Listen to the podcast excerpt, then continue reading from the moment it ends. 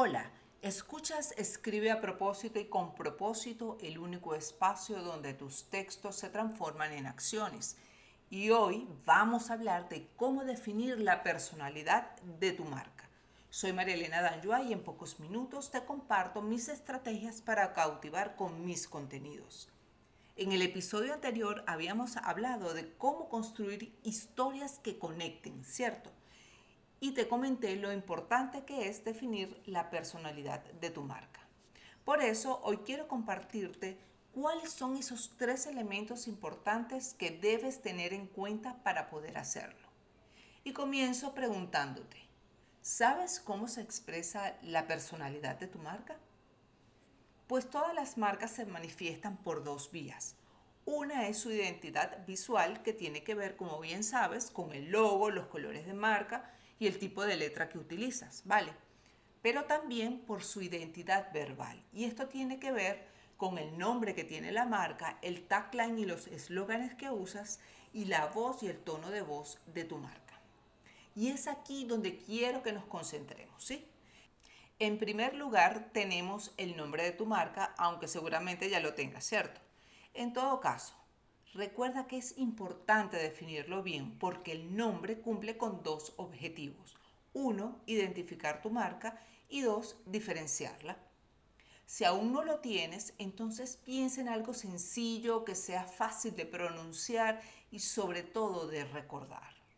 Una opción es trabajar con esas palabras claves con las que te interesa posicionarte.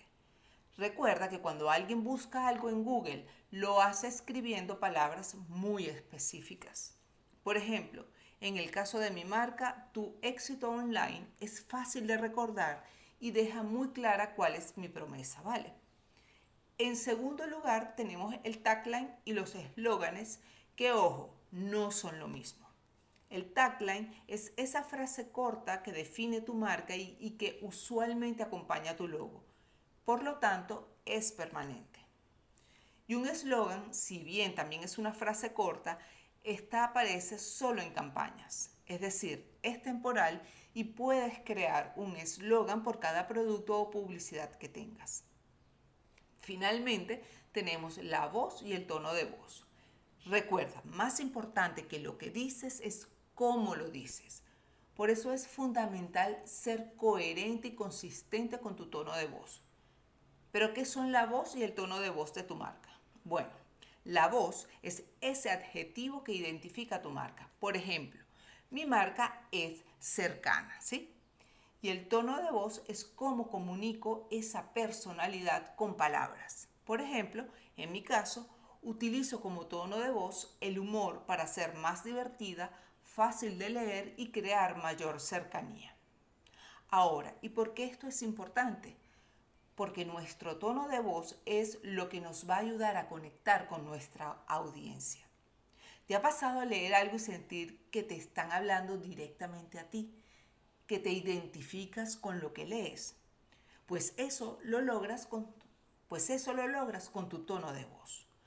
Además, al ser consistente en tus mensajes, puedes lograr que te reconozcan en tus contenidos, diferenciarte de tu competencia y finalmente persuadir a tu audiencia haciéndole sentir algo.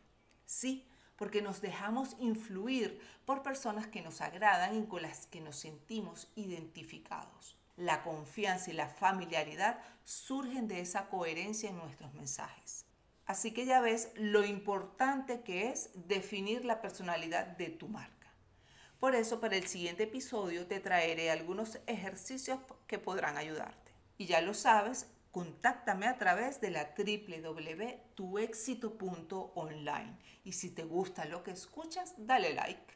Y así terminamos con esta edición de Escribe a propósito y con propósito, el único espacio donde tus textos se transforman en acciones. Gracias por acompañarme. Quien les habló, María Elena Danjua, copywriter, locutora y una enamorada del CrossFit.